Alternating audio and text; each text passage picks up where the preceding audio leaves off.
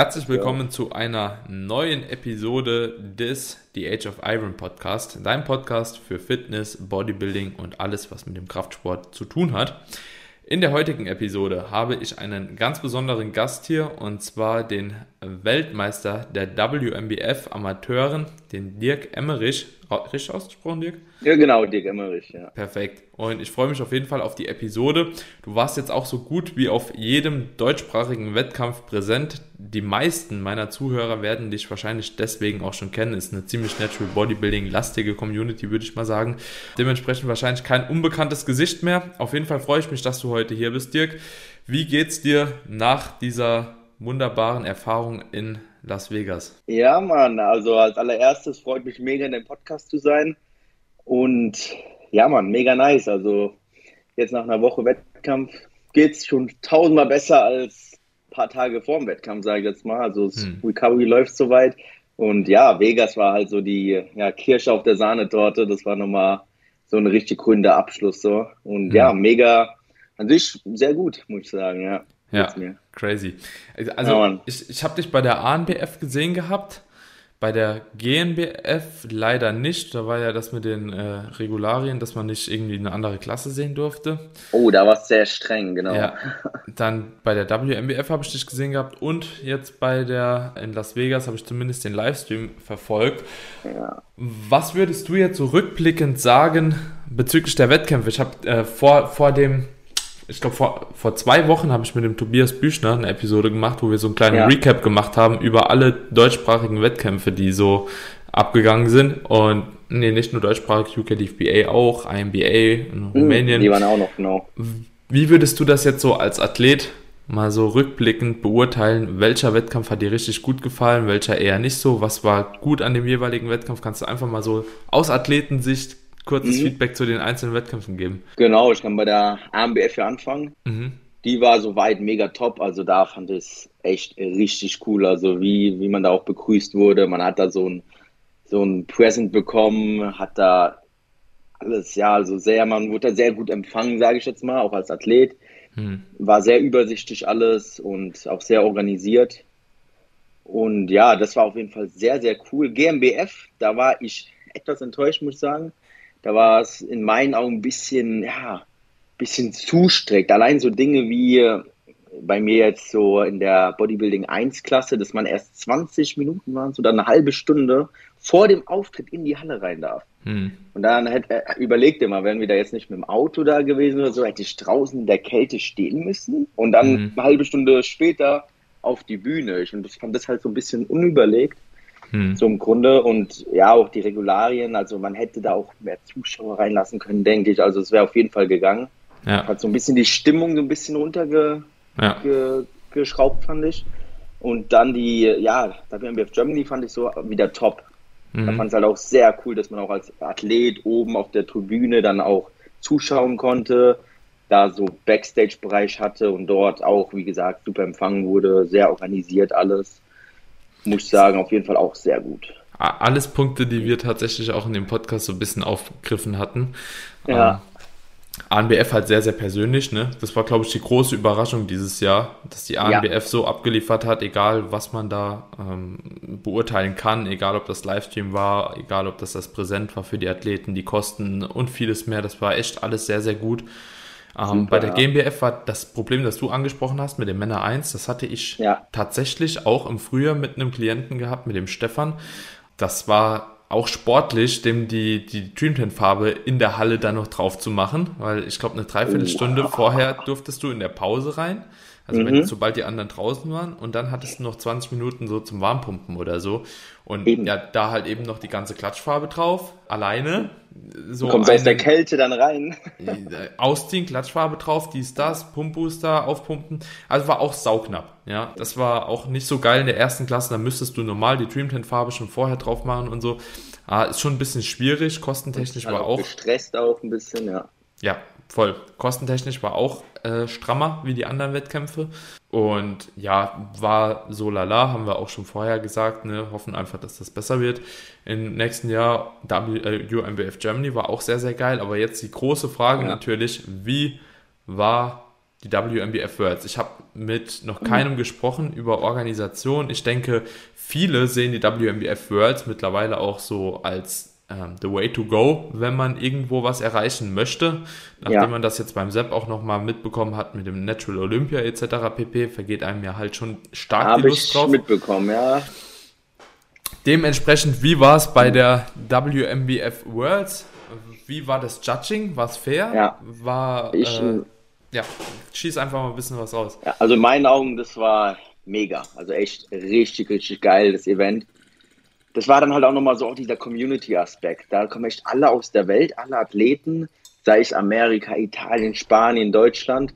Und das ist halt auch die Stimmung nochmal richtig weit oben so. Mhm. Und ich fand halt auch sehr, sehr cool, dass da so auch die Athleten generell, sage ich jetzt mal, alle so zusammengehalten haben. Man hat da Videos, Bilder gemacht, alle waren cool miteinander. Mhm. Und auch die Organisation fand ich auch sehr cool, also weil das Hotel war direkt mit dem Event verbunden und man theoretisch zwei Minuten von seinem Zimmer entfernt von der Registration, von der Bühne, vom Backstage, was einfach mega ist, finde ich, dass man echt im Hotel pennt und dann halt direkt auch das Event unten hat, fährt man auf Zug runter, ist direkt dort. Hm, und ja, also reibungslos abgelaufen, man hat auch so ein kleines Präsent bekommen, so eine, so eine Art äh, WMBF-Schal hm. und auch T-Shirts habe ich mir da geholt, auch richtig cool. Und an sich, ja, top. Das war also am Eventtag ein bisschen stramm, weil abends war dann da irgendwie noch so, die machen auch so Zaubershows und sowas hm. auf der Bühne und deswegen ja. müssten die da halt echt sehr schnell alles durchmachen. Die Bros waren ja morgens am Start, dann auf Frauenbodybuilding, dann kamen Männer. Hat, hattest du das Gefühl halt gehabt, äh, gehabt, dass die zu schnell die Leute durchgekickt haben, beziehungsweise die Klasse durchgekickt haben, oder war das Judging trotzdem äh, gut möglich und ich, äh, schien trotzdem ja, sauber abgelaufen zu sein? So? Ich fand es sehr sauber, also in meinen ja, Augen okay. 100% fair, also dass der, der, der Bader auch bei den Pros den World Champion hat, 100% verdient hm. und auch sehr fair gejudged. Auch die Klassen fand ich, muss ja. ich 100% so sagen. Und ja, die Posing-Routine war halt auf 30 Sekunden gekürzt, hm. aber war jetzt kein Drama. Also es ging schon alles sehr gut durch. Bin jetzt auch mal auf die professionellen Bilder, Videos gespannt. Weißt du, was ich da ein bisschen komisch fand? Ähm, vielleicht kam es aber auch nur im Livestream so rüber. Bei dem, ich habe nur ja. die Bros am Anfang gesehen gehabt, bis ich dann später nochmal eingeschalten habe. Es war so irgendwie, ich habe bei der Lightweight-Klasse angefangen und die haben ihre Klasse durchgemacht. Dann kam irgendwie das Middleweight. Dann haben die genau. aber vom Lightweight irgendwie nochmal die Kür dazwischen gemacht und dann war die Sieger. Genau. War das in Live wirklich so? Das war ein Live, das war so, genau, damit das die war halt ein bisschen cringe. können. Die haben, genau, erstmal dann die Lightweight und genau, die haben die durchgemacht, dann kam die Middleweight und dann nochmal die Kür, sowas von den Lightweights. So haben die es irgendwie gemacht. Also ich war da auch nicht ganz durchgeblickt, aber hat soweit gut funktioniert. Aber untypisch, ne? Das war irgendwie so. Sehr untypisch, ja. Okay. ja. Damit die halt Zeit sparen konnten, ja. denke ich. Genau, der ja. zwischen den Klassen dann die Kür gemacht und dann direkt dann die Siegerehrung der anderen Klasse, so in etwa war das. Ja. Und dann auch bei mir im Overall war das dann auch so, als ich dann meine Klasse gewonnen habe, musste ich dort bleiben hinter der Bühne hm. 20 Minuten gewartet und dann kam auch schon das Overall. Also so. hm. der Heavyweight dann musste direkt von seinem Klassensieg Heavyweight direkt ins Overall, das ist hm. ja ins Posing gehen. Aber obwohl das aber auch normal ist, ne? Also ja, das ist eben. öfter normal. Ja. Das ist normal, genau. Aber ja. war organisatorisch sehr, also hat es soweit sehr gut geklappt, fand ich. Also da war jetzt nicht so, dass ja. man da irgendwie unerwartet auf die Bühne gerufen wurde. Das war schon, man hat es schon gewusst, so in etwa. Okay. Und genau. wie, ähm, warst du tatsächlich auch selbst den, den Natural Olympia gucken? Ah, ich habe den nicht gesehen, nee. Weil ich habe da nur ein paar ne? Ausschnitte gesehen. Ja. Der, ah, der Barak war, ah, stimmt, Barak der eine Woche da, schon. Deswegen habe ich gedacht, genau. dass du auch da gewesen wärst. Ja. Genau, der war, der ist eine Woche vorher angereist. Ich glaube ja. am so, 13, okay. 12. November, ja. Ja. Ja, aber der hat mir auch gesagt, das ist, ist nichts, das war nichts. Ja. Natural Olympia, also der Barak. Ja, es ist witzig, so jetzt macht jeder so ein Trara drum, ja. weil, weil Sepp da ja auch so fehlplatziert wurde, äh, kann man schon ja, eigentlich so sagen. Ja, das fand ich ähm, mit Philipp Ricardo, also war Chat dritten auf jeden Fall. Also, das, ja. ja. safe, safe. Ähm, und das Witzige ist, ich habe, glaube ich, den dritten Podcast, den ich hier auf dem die Age of Iron Podcast gemacht habe. Das ist ja. vor zwei Jahren oder so gewesen. Da habe ich zusammen ja. mit dem Patrick Teutsch eine Folge gemacht über Natural O, als der damals mhm. gestartet ist. So, und da haben wir halt auch einfach mal so ein paar Fakten halt vorgelegt und bei Patrick war es noch schlimmer. Digga, also Krass. literally, das war, der, der ist auf die Bühne und sobald die auf der Bühne waren, die wurden direkt in eine Gruppe eingeteilt, nur in dieser Front Relax Pose, ja. eine Gruppe und es war schon klar, wie die Platzierungen sind. Und da waren über 25 Leute auf der Bühne und direkt ja. als sie drauf sind, 1, 2, 3, 4, 5, 6, 7, hinstellen, ja. eine Gruppe, nächste Gruppe, nächste Gruppe, nächste Gruppe und so war die Platzierung später. Komplett. Krass, und da war auch der Philipp wow. Ricardo, war auch Erster geworden. Krass. Erster. Also. Äh, ja, der, der ist halt jetzt auch Jahr zu Jahr schlechter geworden, muss man sagen. Ich fand echt vor fünf bis zehn Jahren, da war der echt. Ja, also boah, ich kann, ich kann mich noch daran erinnern, als ja. er bei der WM 2016 oder so gegen Patrick gestartet ist, da war der klar mhm. besser. Und jetzt war es halt genau andersrum. Also so genau, und der wurde Erster und Patrick, keine Ahnung, Sechster, Siebter, Acht, irgend sowas. Wow, so. Ey, und halt auch so komplett unverdient. Das war auch einfach so, mhm. ja, brauche ich nicht mehr zu sagen. So, auf jeden Fall kann, kannst du da eigentlich nicht starten, wenn du eine faire Platzierung haben möchtest. Eben, so, weil der Philipp Ricardo ist da ja so Affiliate irgendwie mit denen, glaube ja, ich auch. Die hat einen eigenen Wettkampf und kriegt das Wettkampfgeld gesponsert. So, what? Natürlich. The, come on, ja. ja.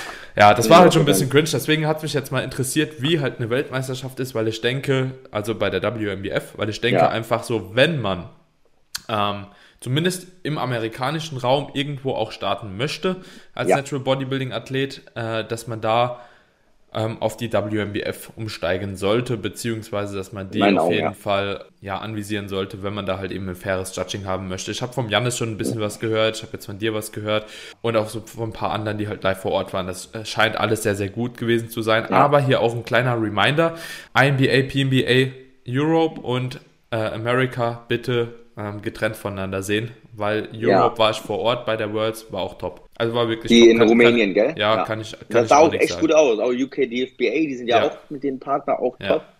Kam, also sah richtig gut aus, ja. Ist nur Amerika, die halt so einen Politikfilm schieben. Ja. Und zum Glück haben die halt in Deutschland, äh, England oder auch halt eben bei so einer Worlds, die mhm. in äh, Europa platziert wird, nichts zu sagen. Was ein Glück. Sodass ja. das halt auch noch eine Möglichkeit ist für alle, die da starten wollen. Und ich habe es ja auch vor. Ne? Also ich will ja auch bei der PNBA dann bei der World starten, die ist in Italien dann cool. und hoffe dann einfach. Mega auf äh, ein relativ faires Judging. Aber ich gehe einfach mal von aus. So, Mega. WMBF hast du auch vor? Wenn die Timeline in meine Timeline passt. Also so, oh, ähm, die WMBF Worlds habe ich auf keinen Fall vor, weil das einfach, ich mache ja. im Frühjahr die Saison. Ah, und das ja, ist die ist halt immer der letzte. Und ja. das ist der letzte Wettkampf überhaupt wahrscheinlich so. Dementsprechend wird die für mich rausfallen. Dieses Jahr zumindest war tatsächlich das Ziel, aber ich habe auch für den Herbst schon neue Klienten, die ich preppe, so ja, vielleicht mit einem von denen, keine Ahnung. Ja, mega. Ja, so ja. als Weltmeisterschaft würde ich echt sagen, die WMBF World ist so Nonplusultra. Das ist so mhm. höchster Standard, auch was Athleten angeht und Organisation, allem. Also da. Ja, sehr, sehr geil. Also sehr, cooler Einblick cool, auch ja. nochmal von dir. Dirk, du warst laut Janis Kara der mit Abstand abgezogenste Athlet auf dem ganzen Wettkampf bei der Worlds. Mit Abstand hat er auch nochmal sehr betont. äh, ich habe mit Janis nochmal äh, drüber gesprochen gehabt, äh, privat auch so, ich habe mit dem telefoniert und so. Und ja. ich wollte dich jetzt einfach mal fragen, wie du es geschafft hast. Du warst auch schon super früh, super lean. Ähm, ja. Überhaupt so lean zu werden? Wie lange hast du diätet? Wo hast du angefangen? Wo hast du aufgehört? In welcher Zeitspanne hat sich das bewegt? Hau mal bitte ein paar Facts raus. Alles klar, genau. Also angefangen, ich habe ich hab einen sehr guten einen Starting Point gehabt, also Anfangspunkt. Ich glaube, da war ich bei 71,5, 72 Kilo, sowas. Hm. Wo ich angefangen habe, Anfang Mai war das. Und dann so ab Mitte Juli, Anfang August, nach 10 bis 12 Wochen, hatte ich auch schon echt eine gute Form auf 67 Kilo, also knapp 5 Kilo weniger als vom Anfangspunkt. Und da war es, da kam dann ja auch alles so, oh, ready too early, das ist ja auch so ein bisschen dieser Nick Nickname, den ich in mhm. Amerika bekommen habe, Mr. Ready Too Early. Mhm. Und ja, dann war ich halt schon, ich glaube, acht Wochen, neun Wochen vorm Wettkampf schon echt in der sehr, sehr guten Form. Was war das Wettkampfgewicht jetzt mal? Das war 65 tatsächlich. Okay. 65 Kilo, ja. Oder 65,5. Die Waage war dort bei der WMBF ein bisschen, also die hat uns ein bisschen leichter angezeigt. Mhm. Also Wagen sind ja immer manchmal ein bisschen verschieden. Und jetzt nochmal, ja. das ist crazy. Also du hast eigentlich fünf Kilo gepreppt, also sagen wir sieben, sieben letztlich. Sieben ähm, Kilo, genau, ja. Aber sechs bis sieben, ja. Es ist trotzdem natürlich von dem Gewicht aus 10% äh, Körpergewicht. Äh, genau. Ne? Also darf genau, man ich bin ja kleiner auch. Genau. Ja. Und wie, wie bist du in diese Ausgangsposition gekommen? Hast du da extra vorher schon mal eine Diät eingeschoben, ähm, wo ihr dann gesagt habt, okay, äh, ihr holt erstmal ein bisschen was an Gewicht runter, sodass ihr in einer besseren Ausgangsposition seid? Oder ist das so hm. dein Off-Season-Weight tatsächlich? Das war tatsächlich so mein Off-Season-Weight, ja. Also ich habe mal relativ geringen Body-Fat-Settling-Point. So. Also mhm. ich kann aufbauen mit einem geringeren Körperfett, sage ich jetzt mal. Mhm. Und ich bin nie über 2,73 Kilo gegangen. Das war echt immer so dieses Maximum, wo ich auch echt mich so force feeden musste hm. und richtig auch Shakes und alles ballern musste, dass hm, ich da überhaupt crazy. weiter höher gehe.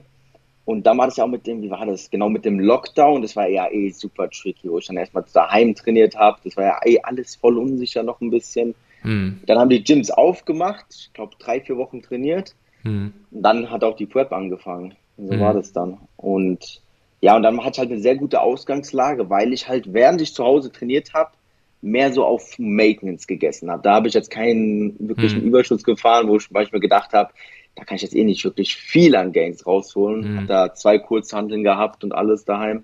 Und hatte deswegen halt dann eine sehr gute Ausgangslage, die ich dann ja. gehalten habe, sage ich mal. Also an sich war das schon sehr, sehr, sehr gut. Und ja, und dann halt abgenommen auch etwas langsamer so. Also wir haben das komplett slower angegangen und erst gegen Ende sind wir halt aggressiv gegangen, weil hm. dazu komme ich gleich, wo wir dann halt ja ein bisschen das Essen zu sehr erhöht haben. Also es waren dann vier Wochen vorm Wettkampf, hm. also vor der AMBF waren wir dann ready, haben die Kalorien erhöht, damit wir dann halt praller auf die Bühne kommen, erholter sind und alles. Hm.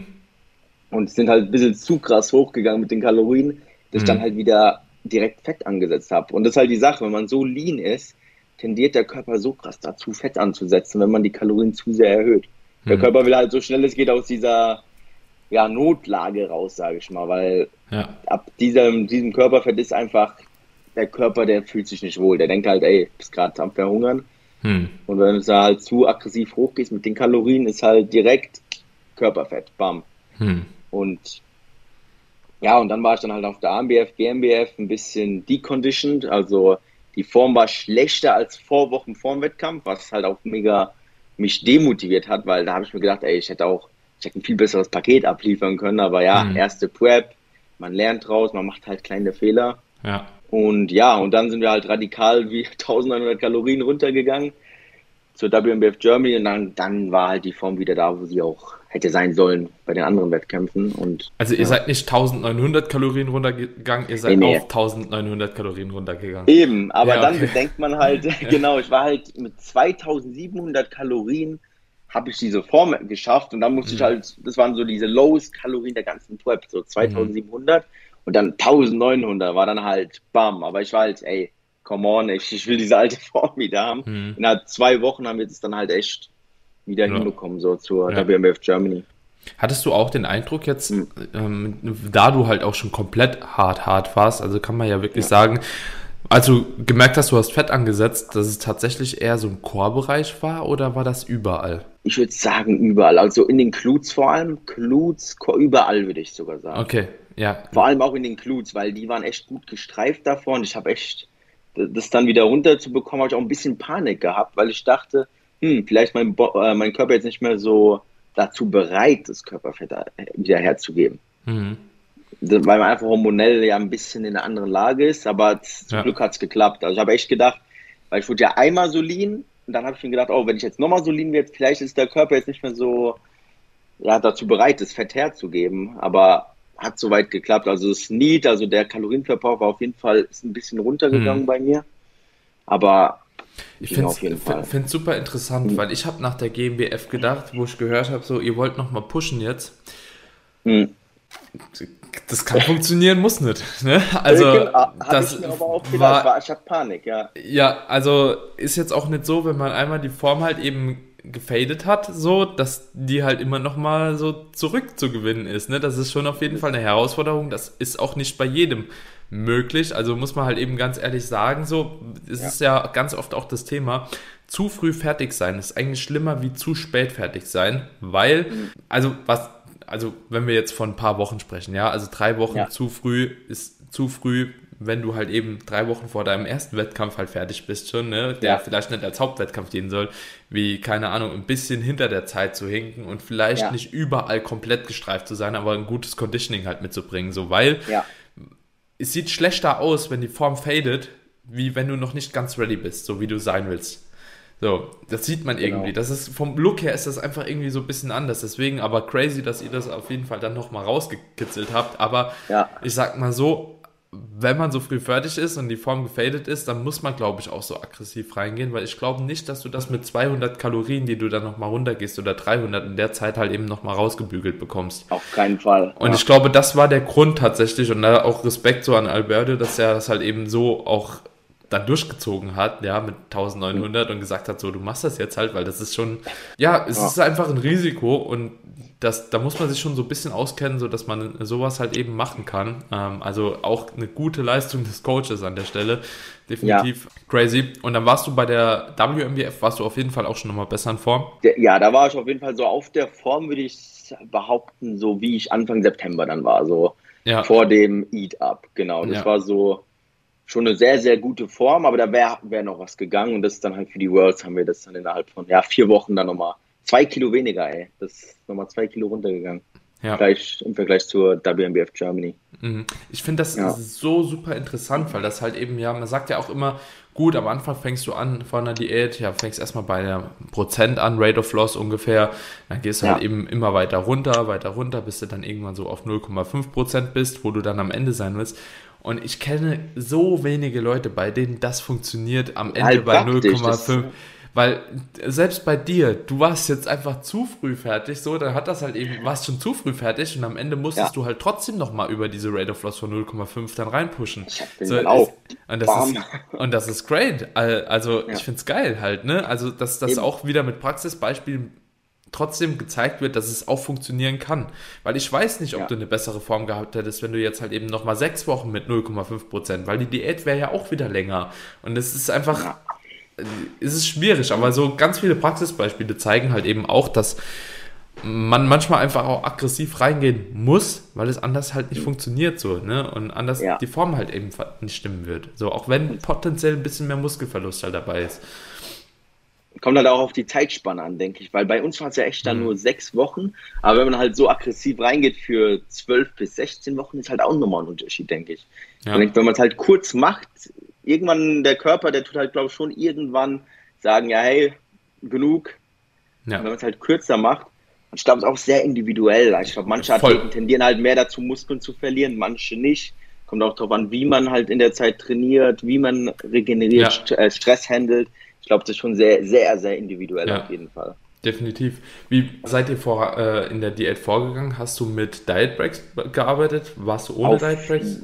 Ja? War auf jeden Fall jetzt, wir haben nie wirklich, sage ich jetzt mal, offiziell Diet Breaks gemacht. Mhm. Wir haben halt echt so langsam abgenommen, die ganze Prep über, dass das teilweise wie, teilweise ein 100er, 200er Defizit gehabt für zwei, drei Wochen. Und dann hatten wir wieder ein 500er Defizit für ein, zwei Wochen es war echt immer so, so ein Stop and Go. Also wir haben das Defizit mal verkleinert, dann wieder erhöht.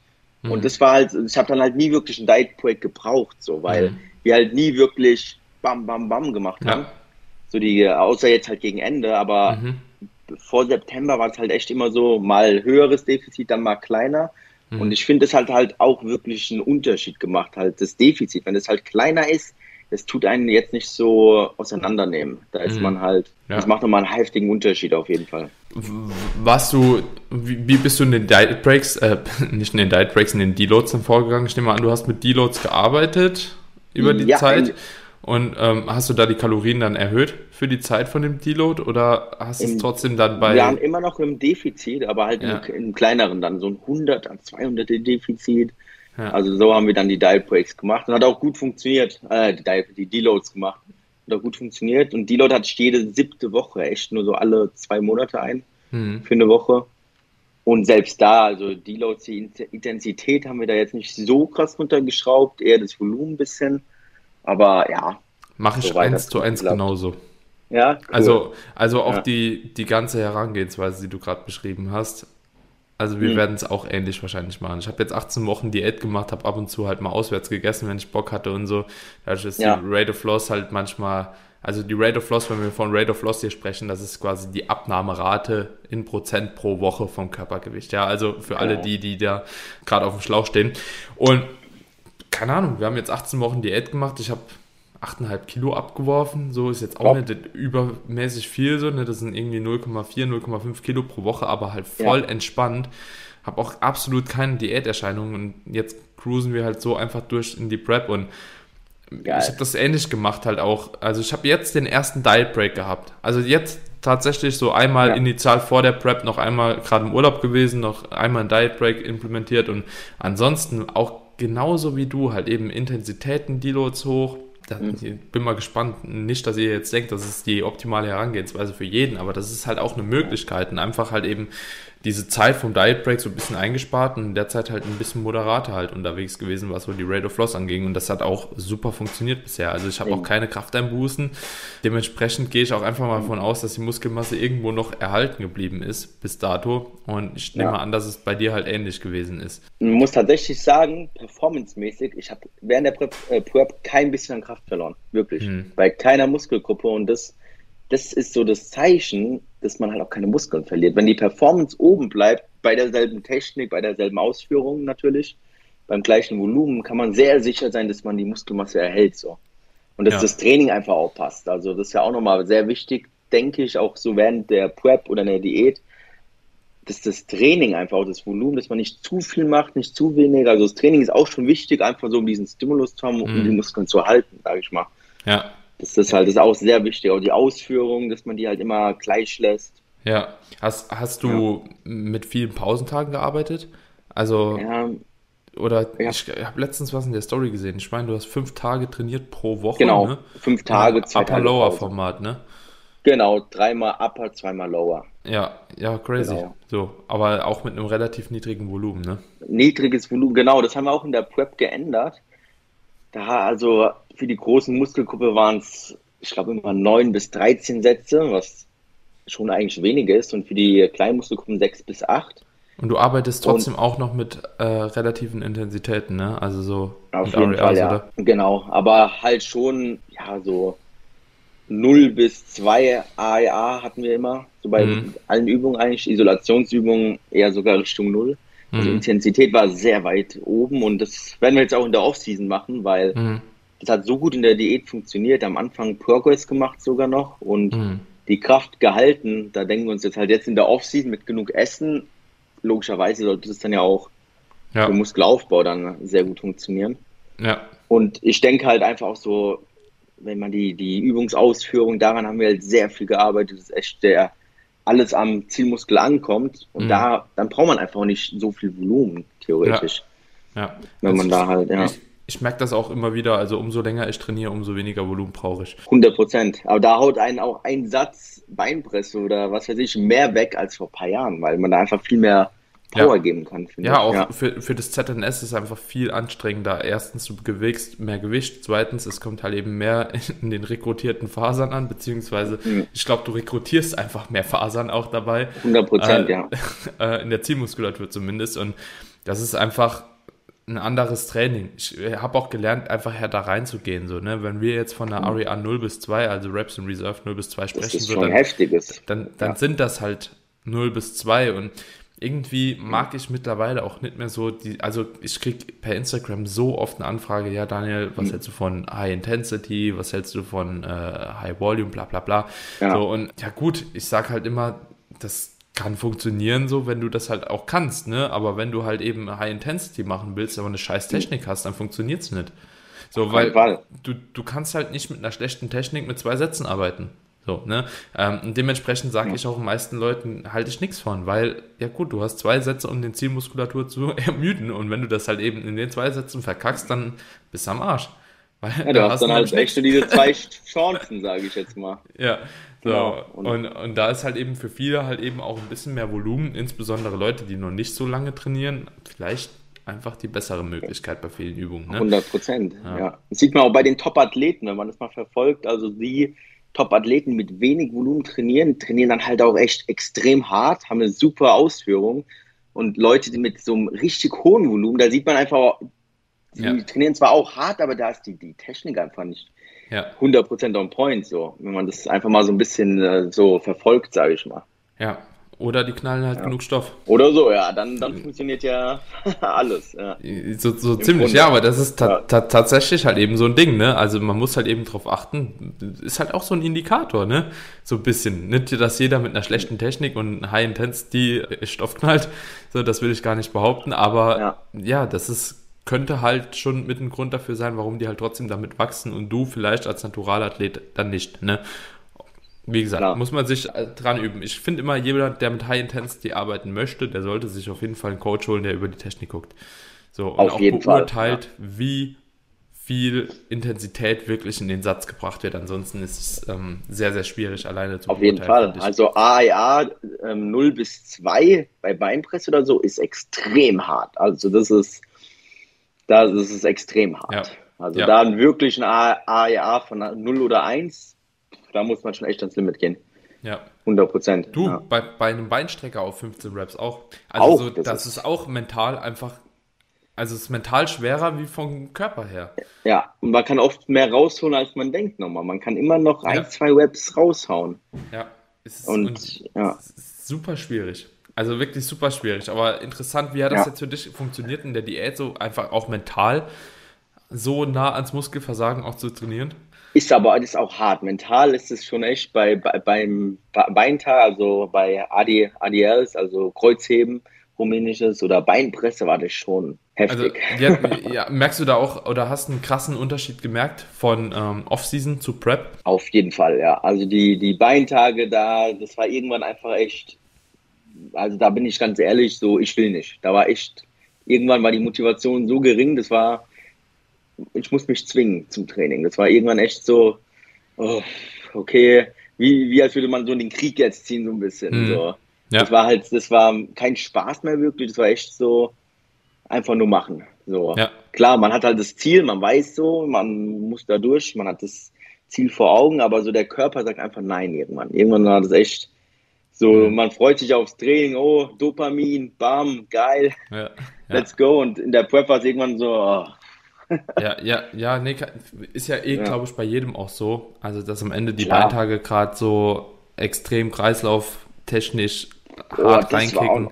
Kreislauf, ah. ey, teilweise als würde ich fast umkippen, ey, habe ich mir gedacht. Ja, also ja. ist äh, ganz schlimm. Aber jetzt so dieser Kontrast zwischen High-Intensity-Training in der Offseason, hast du auch in der Offseason schon ähnlich trainiert gehabt, nehme ich mal an. Also ja. High-Intensity schon immer, ja. Das ja. Ist, ja. Und so von Offseason zu Diät ist es wirklich krass viel mental anstrengender und könntest du dir vorstellen, dass es eventuell einen Benefit hätte, wenn man in der Diät beispielsweise vom Volumen ein bisschen hochgeht und die Intensität ein bisschen runterschraubt? Ich muss sagen, also in der Diät, die Intensität habe ich sogar ein bisschen runtergeschraubt. Also in der Offseason habe ich tendenziell noch härter trainiert. Mhm. Aber einfach auch so, um das Verletzungsrisiko zu minimieren, so ja. in der Diät, weil ich habe mir gedacht, wenn man zu hart pusht, ja. ist es nicht wert. Also die, die Muskeln zu erhalten, der Stimulus, der ist gesetzt mit, mit der Intensität, die ich ja. jetzt hatte in der Diät. Und weiter hinaus zu gehen, wird nicht viel bringen. Und es wäre dann einfach so eine Ego-Sache und und ja, klar, also ich denke, in der Offseason kann man da halt schon härter pushen auf jeden Fall. Hm. Und tendenziell auch ein bisschen höheres Volumen machen mit der gleichen Intensität. Aber in der Diät halt, wie du gesagt hast, würde ich auch schon mit der, bin ich sogar runtergegangen ein bisschen, immer noch ja. hart trainiert. Aber ja, das Volumen halt dennoch geringer gehalten, würde ich sagen. Ja. ja. weil das ist auch so ein Ding, das man sehr, sehr oft beobachtet bei Wettkampfathleten oder Leuten, die eine Diät machen und dann auch niedrigeren KFA kommen, ja. dass halt eben die Verletzungsgefahr krass steigt, dadurch, dass mhm. man halt eben näher zum Muskelversagen trainiert und natürlich dann auch eher mal die Technik halt eben ein bisschen schleifen lässt. Ja, weil, weil mental auch, ja. Ja, es ist einfach, also so, du musst den Fokus über einen kompletten Satz einfach beibehalten und das wirklich so von Anfang bis Ende musst du am Start sein mental. Das ist die Sache, auch kognitiv ist irgendwann in der Diät. Bist halt Banane.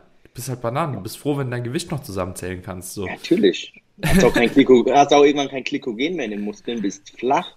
Man kann die Muskeln nicht mehr so richtig ansteuern, fühlen. Ja. Man, irgendwann geht man einfach so, man macht halt die Bewegung und, und fühlt die einfach nicht mehr richtig. Man kann ja. nicht mehr richtig kontrahieren.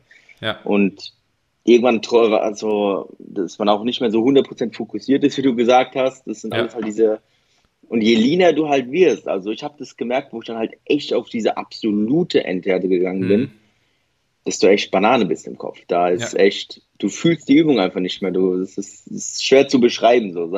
Ja. ja, ja, also jeder, der den Dirk mal gesehen hat, also er war halt auch wirklich lean. Ja, also so Markus lean war auch schon lean, aber du warst halt richtig lean. Ne? Also so, da ist einfach noch mal ein Stück mehr Conditioning da gewesen. Ähm, und wie gesagt, ich glaube tatsächlich, dass halt eben das, wenn du so kurz vorm Abnippeln bist, tatsächlich, mhm. ja, da hast du halt andere Probleme. Und ich kann echt sagen, das ist nochmal ein Unterschied, ein Weltunterschied. Also sagen wir jetzt mal 4 bis 5 Prozent Körperfett und 7 Prozent. Also so dieses von shredded auf dieses richtig, richtig abgestreifte ist halt, man denkt zwar so, oh, ich fühle mich schon scheiße, aber wenn du dann halt echt auf diese Endform gehst, ist es nochmal noch mal ein guten Ticken ekelhafter. Also ist echt so. Ja, ist wirklich so. Ich glaube dir das. Also das Ding ist halt, ja. äh, es können auch sowieso, glaube ich, genetisch nicht alle Personen erreichen mit dieser Fülle, die du hast. Also ähm, ich will auch gar nicht sagen jetzt, mhm. dass jeder unbedingt auch darauf abzielen muss. Also klar, es, es sollte Zielsetzung ja. sein, aber auch früh genug erkennen, wenn man halt eben eigentlich nur Muskulatur einbüßt weil das passiert nämlich sehr, sehr vielen auch, wenn die so auf dem Weg zur Endhärte sind und dann, ja, keine Ahnung, so noch einen Streifen mhm. mehr auf dem Glut und noch hier ja. einen kleinen Cut mehr wollen, so dass dann irgendwann nach, ja, dass die Muskulatur einfach dann flöten geht, ne? Eben, ja. Wie nach flach kommt dünn.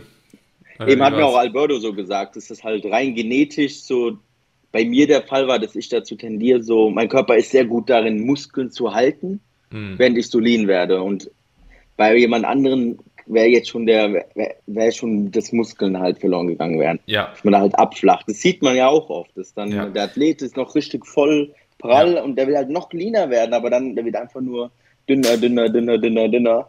Ja. Das ist immer und, so ja. dieser Sweet Spot, den man erkennen muss. Und wenn du halt eben einen guten Coach hast, auch am Start, ja. hattest du jetzt dann mit Alberto, Der erkennt es dann, ja. Ähm, dann, dann sollte der das erkennen und wenn nicht, dann sollte man dann halt eben früh auch die Notbremse ziehen und dann sagen, okay, hier ist halt eben Stopp, ja. Und deswegen sind halt eben auch so Form-Updates immer super, super wichtig, gerade in so einem Körperfettanteil. Aber ich glaube, das hängt auch alles bei dir so ein bisschen damit zusammen, dass du halt eben auch so einen niedrigen Settling-Point hast, ne? Dadurch, dass der halt eben schon so niedrig ist und du dich einfach auch länger komfortabel wahrscheinlich in so einem KFA fühlst, kannst du natürlich ja. wahrscheinlich auch ein bisschen besser performen, so in dieser Zeit. Weil um, du ähm, halt einfach nicht so weit entfernt bist vom Settling Point, weil wenn ja. der halt echt zu gering ist, wie jetzt bei mir im Fall, bin ich nicht so weit davon entfernt. Also ich bin dann nur 4, 5 Kilo von meinem Settling Point entfernt. Ja. Im Gegensatz, wie wenn man jetzt, sag ich mal, 10 Kilo davon entfernt ist. Ich glaube, da ist der Körper halt auch nochmal so, auch hormonell so ein bisschen. Ja, das ist irre. Bei mir ist er locker über 15. Also ich fühle mich am wohlsten mit so 18% KFA in dem Dreh. Also ja. von, von, Hunger und Sättigung halt, ne? Das ist, das ist aber halt in der Offseason wiederum auch geil. Das ist so, man ja, hat ja nie kann, so Struggle mit dem Essen, ja. Nie. Nie. Das ist schon, ja. äh, also hat alles so seine Vor- und Nachteile und ich könnte mir halt eben auch vorstellen, mhm. dass es, dass man am Ende der Offseason, beziehungsweise dass man im Rahmen der Offseason vielleicht ich beispielsweise jetzt einfach ein bisschen mehr aufbaue, aber dadurch auch in der Diät einfach ein bisschen mehr Muskulatur nochmal auf der Strecke liegen lassen könnte. Zumindest wenn man halt eben zu lange zu lean ist. Ne? Deswegen, das ist immer schon eine gefährliche Sache eigentlich, so zu Alles lange so zu lean Vor- und Nachteile. Ja. Bei mir ah. zum Beispiel dann dieses Umgekehrte, wenn ich dann zu hart, zu lange das Essen pushe, ist dann irgendwann meine Verdauung abkackt und ich einfach dazu tendiere, mehr Fett einzulagern oder ja. statt Muskeln aufzubauen. Wenn ich halt einfach weiter dann versuche, das Körpergewicht nach oben zu pushen, ja. ist dann halt genau das Gegenteil wie bei anderen, vielleicht dann in der Diät. Wenn die dann halt weiter pushen, dass der Körper dann auch sagt, hey, Feierabend, ja. Ich gebe jetzt kein Fett mehr her, nur noch die Muskeln jetzt. Ja. Und so ist dann halt dann bei mir im Aufbau zum Beispiel. Wenn ich dann halt zu lang pusht, dass dann irgendwann ist so, ey, der Daumen kackt ab, das und das. Ja. ja halt voll. alles Vor- und Nachteile. Ja. Voll, voll.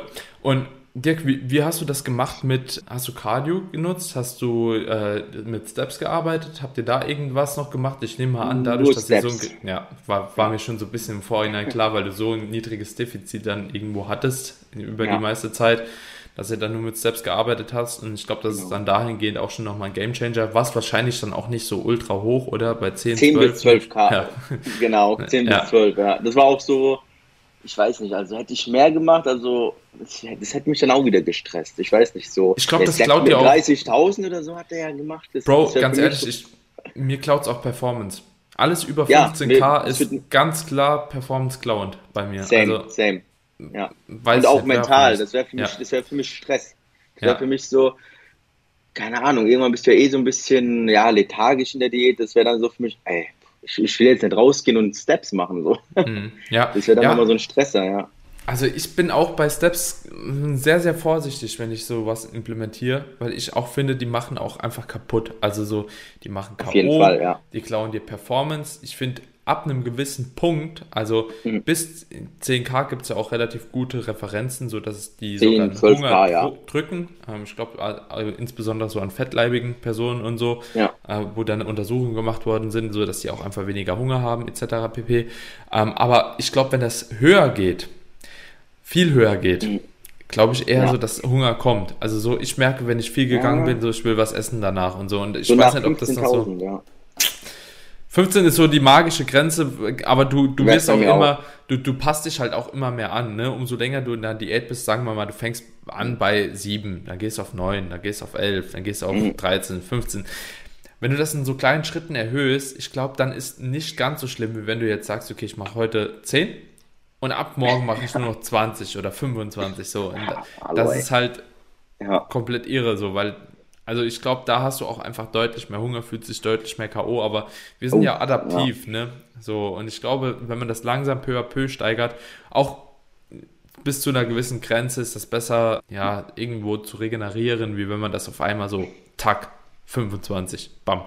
Ja, 100%. aber ich, ich könnte auch kein 25, hätte ich auch keinen Bock drauf, muss ich ganz ehrlich sagen. So, dann würde ich lieber 20 weniger essen. 20.000, das wäre schon ja, also dann esse ich lieber 200 Kalorien, 300 weniger, so wie Fall. so viel mehr zu gehen, weil das ist auch Zeit, die du opferst. Also, ja, auf jeden Fall, ja. ja. Man kann halt Telefonate tätigen, bis und das machen.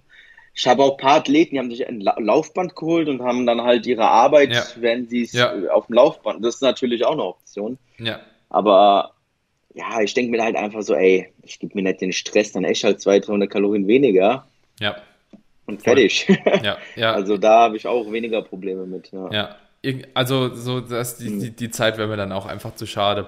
Auf jeden ja. Fall. In der Prep. Auf jeden Fall. Warum um, hast du irgendwann eh den Sleepwalker-Modus? So haben ja. Barak und ich den genannt. Das, irgendwann läuft dann auch verdammt langsam und da sind 10.000 Steps. Keine Ahnung, wie lange das, das hat für mich drei Stunden gedauert, glaube ich. Ja, so ja, irgendwann ja, man schlendert. Ja, das und du wirst auch so viel effizienter halt. Es ist ja jetzt ja. nicht mehr die, es sind nicht mehr die gleichen Schritte, die du am Anfang der Prep machst. Erstens, du bist du viel leichter. weniger. Ja. So, und zweitens, du bist viel lethargischer, müder und Eben. schleppst dich irgendwie nur so da durch und versuchst dich so ja. wenig zu bewegen, währenddessen, selbst wenn du versuchst, immer noch aktiv zu sein, ja, halt eben Need irgendwie gar nicht so einkacken zu lassen, so. Ja, ist, ja trotzdem, das, das Need geht runter irgendwann. Das, ist, sind halt auch so kleine Sachen, die dann einfach wegfallen man ist ja nicht mehr so mit Elan, man ist dann halt mehr, ja, ja. im Zombie-Modus.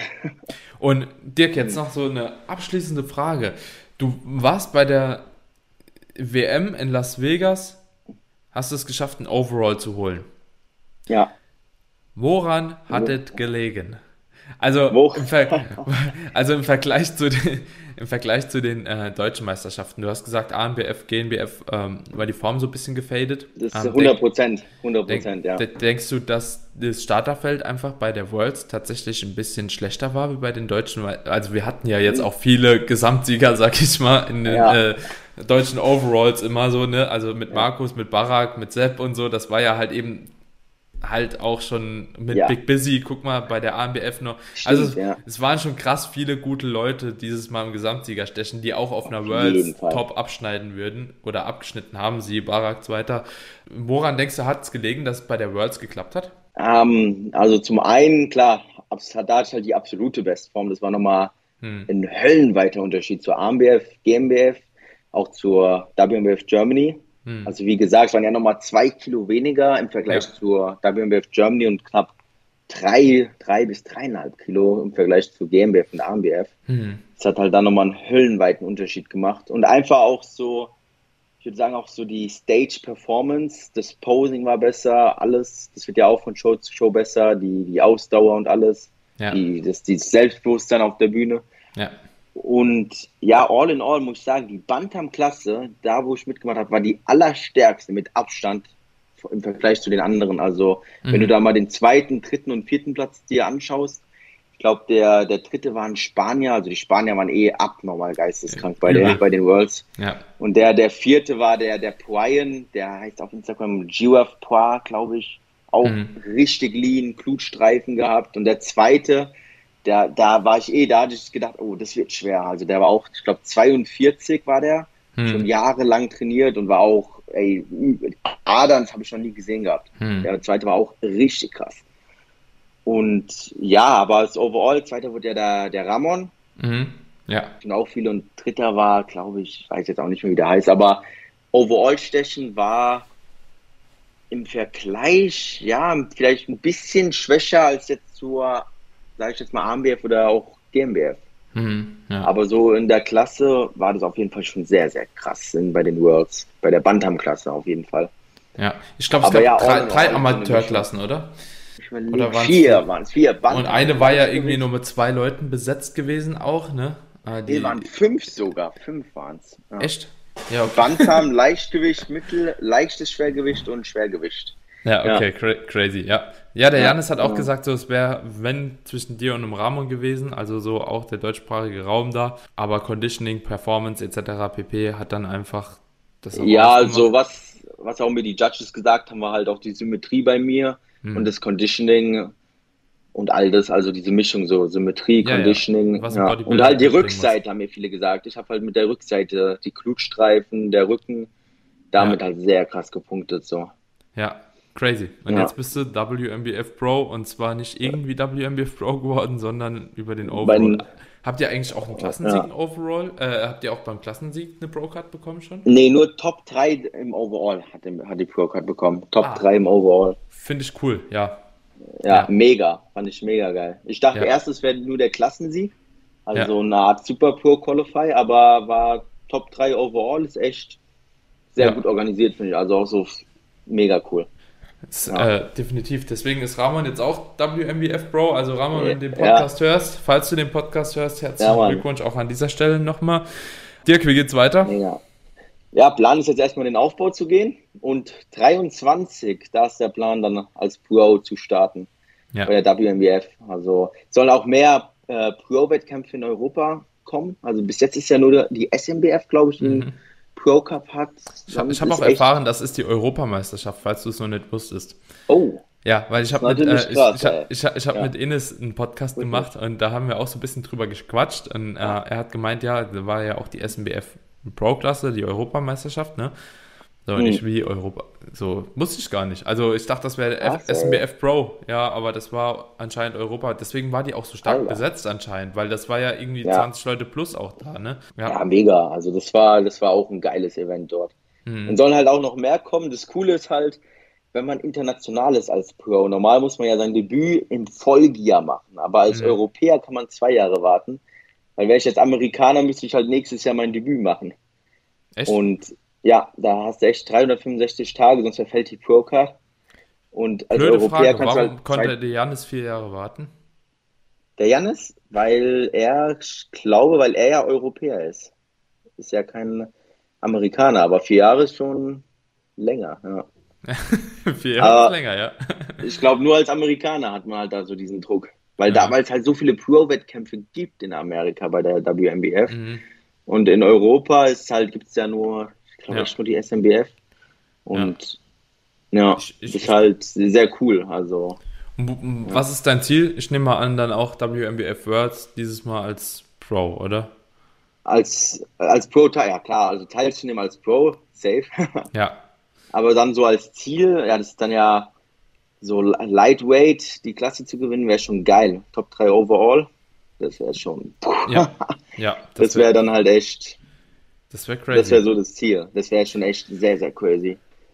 Ja, Würdest also du nochmal bei einem anderen Amateurkampf eigentlich starten? Ich habe mir überlegt, schon DFAC sehr cool auch. Mhm. Das ist ja mit BBF der AMBF mal? auch. Oder AMBF, ja. Genau, aber so, was ich halt auch mitbekommen habe bei der Olympia, bei der PNBA, also da denke ich mir, das wäre jetzt bei mir nicht wird wegfallen. Ja. Also ich denke schon, dass ich halt hauptsächlich bei der WMBF jetzt auch so bleibe, hoffe, dass da auch mehr Pro-Wettkämpfe kommen. Mhm. Und denke ich dann halt da auch 23, drei Wettkämpfe mitnehmen, also Europa, dann die Meisterschaft, auf jeden Fall die Worlds, ist ja dann halt wieder der Hauptwettkampf. Ja. Und ja, mal schauen, also wie es dann noch mit anderen Verbänden aussieht, aber ich denke so, WMBF werde ich so hauptsächlich bleiben. Ja. Dann halt auch da mit der Pro-Card, ja. Macht doch irgendwo Sinn, ne? Also, und da bin ich halt auch sehr happy mit, mit dem Judging, ja. mit der Organisation, ja. mit allen so. Und, Wie gesagt, wir, ja. man könnte natürlich jetzt irgendwo noch sagen oder versuchen, beispielsweise die Pro-Card bei der PBA zu kriegen. Ich glaube, du hast die auch gar nicht. Die, ne? die, hast, die hast du sogar, was ich mitbekommen habe, mit der WMBF Pro-Card kannst du die einfach anschreiben, hast auch eine PNBA Pro-Card. Und du hast du eine DFSC Pro-Card automatisch. Ich glaub's auch, ja. Also nee, das ist, so, das ist so, das ist so. Also das steht sogar bei denen auf der Website drauf. Also bei PNBA bin ich mir nicht sicher, bei DFAC auch PNBA. Ich, ja. ja. ja, siehst du dann. Äh, hast du Ach, jetzt alle Pro-Cards, ja. ja. Aber genau, bei der WMBF geht es nicht. Also ihr braucht jetzt nicht versuchen, falls jemand hier Pro ist, ja. äh, die WMBF anzuschreiben und sagen, ja, ihr habt eine PNBA Pro Card, mhm. weil die einfach auch tatsächlich da anders aufgestellt sind. Ne? Also, ja, die WMBF Pro Card ist auch schwerer zu bekommen als die PNBA Pro Card. Die kriegst du ja allein mit dem Klassensieg, glaube ich, bei der GmbF, genau. Genau. Und ja. außer du gehst halt irgendwo nach Amerika, machst irgendeinen so Newbie-Wettkampf mit, gibt es halt auch in Amerika, ist die halt leicht zu kriegen, tatsächlich. Die WMBF Pro Card, ja. ja. In, in, Europa ist die verdammt schwer zu kriegen. Mit dem Overall-Sieg oder Top 3 Worlds ist schon. Europa ist ein bisschen schwieriger, ja. Ja, deswegen. ist da jetzt nicht, ja, nicht so einfach. Ja, deswegen ja. haben auch oft die Amerikaner leichter, da eine Pro-Card zu bekommen. Ja, definitiv. Bei der WMBF. Aber das ja. sieht man dann auch an den Platzierungen. Europa schien nicht so schlecht vertreten gewesen zu sein. Auf jeden Fall. Also wie gesagt, also die Spanier, ey, boah, da war auch der zweite Platz overall, der Spanier, der Miguel. Alter, ja. ey, das, der war, ich hab's ja live gesehen, ey. Da denkst du dir, ey, der war echt auch hier im Bereich, boah. Ja. Die Spanier sind sehr krass. Ja, ich habe den auch erstmal auf Instagram geschaut, das war schon sehr, sehr wild. Ja, Aber, ja, genau, Instagram, ja. Aber wir waren gut am Start. Also ihr habt uns auf, auf jeden, jeden Fall, Fall, sehr, sehr gut vertreten. Muss man schon auf sagen. Auf jeden Fall. Lauter Barak hier mit zweiter Platz, Pro-Debüt, top. Er hat ja. ja verloren gegen den Miguel. Das war ja, ja der. Ja, ja, kann man genau. auch verlieren. Ja. ja, also klar, wie gesagt, faires Judgment. Ja. Auf jeden Fall. Und ja, und der Bader mit, mit, mit dem Overall auch top. Ja. Also da ja. kann man echt, fand ich sehr, sehr gut. Ja. Kann man nicht viel falsch machen. Dirk, ja. mein Lieber, hat mich auf jeden Fall gefreut, den Podcast zu machen. Wünsche dir viel Erfolg auf deinem Wege und meine Danke Freunde, dir. wenn ihr den Podcast teilen würdet in eurer Story, den Dirk und mich markieren würdet, wäre natürlich super, hilft dem Podcast extrem zu wachsen. Und wer möchte, ist auch gerne eingeladen, bei Apple Podcast eine kleine Bewertung für den Podcast dazulassen. Und ansonsten, Dirk, wünsche ich dir auf jeden Fall noch einen wunderschönen Tag. Wenn die Leute dich finden wollen, ah, Dirk Emmerich, oder? Instagram. Ähm, äh, ähm, genau, Instagram Dirk Emmerich unterstrich, genau. Aber wenn man Dirk Emmerich eingibt, da müsste ich eigentlich schon angezeigt werden. Ist wie bei genau. mir, genau. Daniel KBK unterstrich. Ah, cool, ja. haben wir den gleichen. Lifehack. Ja. Yes. Alright, Dirk. Genau. In diesem Sinne. Mega. Hat mich ich wünsche dir einen schönen Tag, mein Lieber. Wir ich hören auch, uns. Daniel. Ciao, ciao. Mach's gut. Ciao, ciao.